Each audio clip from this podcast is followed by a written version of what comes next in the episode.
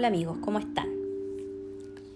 En el capítulo anterior estábamos viendo eh, la diferencia entre la verdad relativa y la verdad absoluta. Y me faltaron otros ejemplos por ver, que igual son como importantes para que ustedes lo analicen. Por ejemplo, los conceptos de... Em, de, no sé, profesor, abogado, ingeniero. Todo eso también son conceptos de verdad relativa. Eso, esas cosas em, existen en una realidad relativa, pero no en la realidad absoluta. En la realidad absoluta somos seres sintientes. ¿Cierto? Esas clasificaciones también son convenciones nuestras. Em, por ejemplo, el concepto de esposo. ¿Ya? A lo mejor una persona para ti es tu esposo, pero esa misma persona caminando por la calle es un extraño para otras personas. O sea, solo en tu mundo esa persona es tu esposo o esposa, pero no en el mundo de las otras personas. Esa también es una forma de darse cuenta si algo es realidad relativa o absoluta, es también pensar, esto es verdad para todos los mundos, porque cada persona es un mundo, cada persona crea una realidad. ¿Ya? De ahí viene también el, el concepto de los puntos de vista.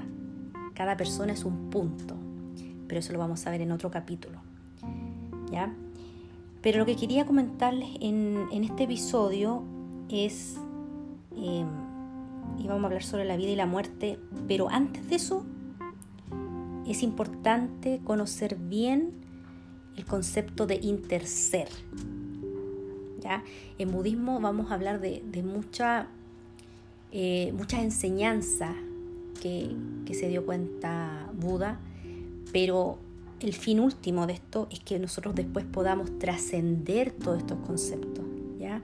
Nosotros todo este Dharma eh, apunta a que podamos primero entender, aprender sobre la realidad y después con la práctica que podamos absorber esa realidad.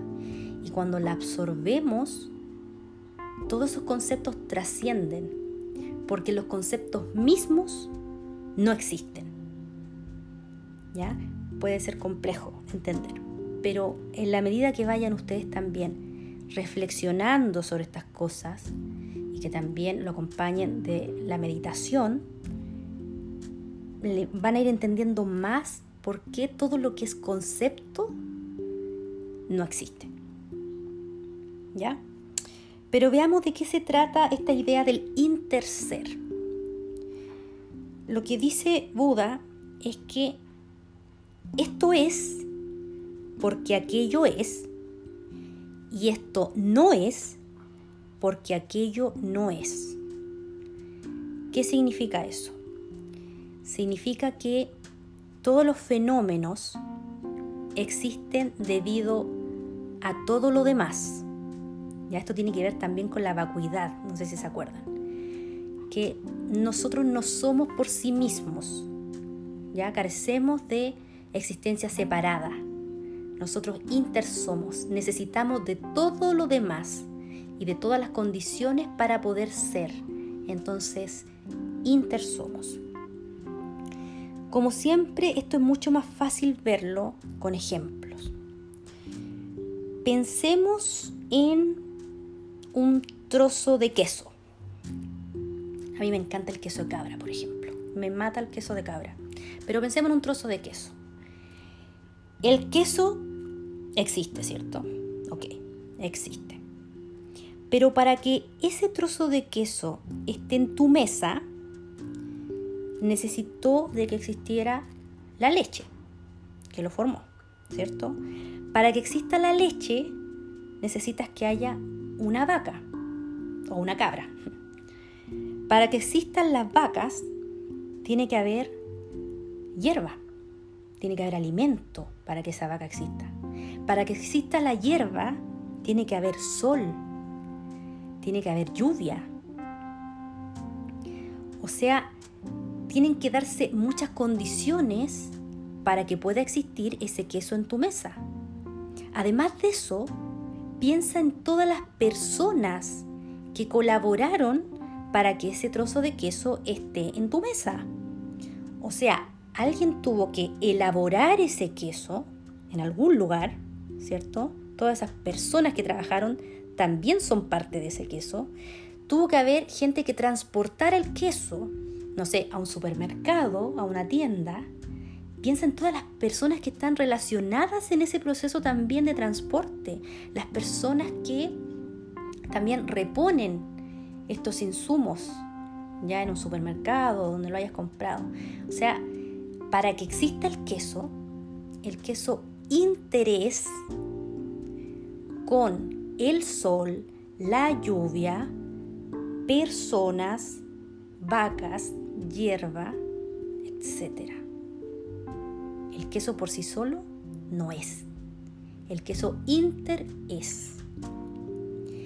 Y de esa forma todas las cosas que tú ves inter son. Y te invito a que tú hagas el ejercicio. Toma cualquier objeto que veas. Toma, no sé, una hoja de papel y piensa, ¿qué tuvo que pasar para yo poder tener esta hoja de papel en mis manos? Todo lo que tuvo que existir, todas las condiciones, las cosas y las personas que tuvieron que pasar para yo poder tener, poder tener ahora esta hoja de papel en mi mano. Piensa en el árbol, piensa en las personas que lo elaboraron, en todos sus componentes y te vas a dar cuenta que todo inter es. Pensemos en nosotros, piensa en ti, ya piensa en ti, tú como persona. Para que tú existas, ¿Qué tuvo que pasar? Para que tú existas, tuvo que existir tu mamá y tu papá. Para que existieran ellos, tuvieron que existir tus abuelos, ¿cierto? Para que existieran tus abuelos, tuvieron que existir tus tatarabuelos. Y de ahí para atrás, imagina cuántas generaciones tuvieron que existir para que tú estés ahora escuchándome. Sea, mucha, mucha, mucha gente tuvo que existir. Y no solo personas tuvieron que existir. Piensa en todo lo que tuvo que ocurrir para que esas personas existieran. Para que esas personas vivieran y pudieran tener hijos, tuvieron que comer. Para que el alimento llegara a ellos, Piensa en todas las personas que también están involucradas en la generación de alimento y súmales todas esas personas. Piensa en todas las condiciones que tuvieron que darse para que se conocieran esas parejas y pudieran tener hijos. Todas las condiciones que tuvieron que existir para que tu mamá y tu papá se conocieran. Ahí también están relacionadas otras personas que propiciaron que tu papá y tu mamá se conocieran en un momento determinado. Suma toda esa cantidad de gente más. ¿Te das cuenta de todo lo que tuvo que ocurrir?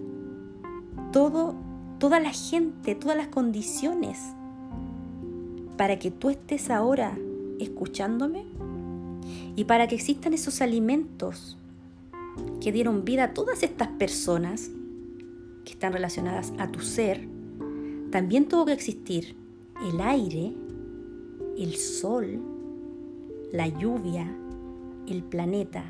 Para que existiera el planeta tuvieron que existir las estrellas. Todos los minerales, todos los nutrientes que hay acá, todo viene de las estrellas. O sea, en pocas palabras te estoy diciendo que para que tú existas, debió existir el cosmos. Tú eres debido al cosmos completo. Así de potente es esta verdad. En la verdad relativa nosotros nos vemos como personas individuales, separadas, como islas. Pero eso es una mentira, eso es una ilusión. Nosotros inter somos. Existimos cada uno de nosotros debido a todo el cosmos. Así de potente es y después nosotros dejaremos de existir y pasaremos a formar parte de otras formas también.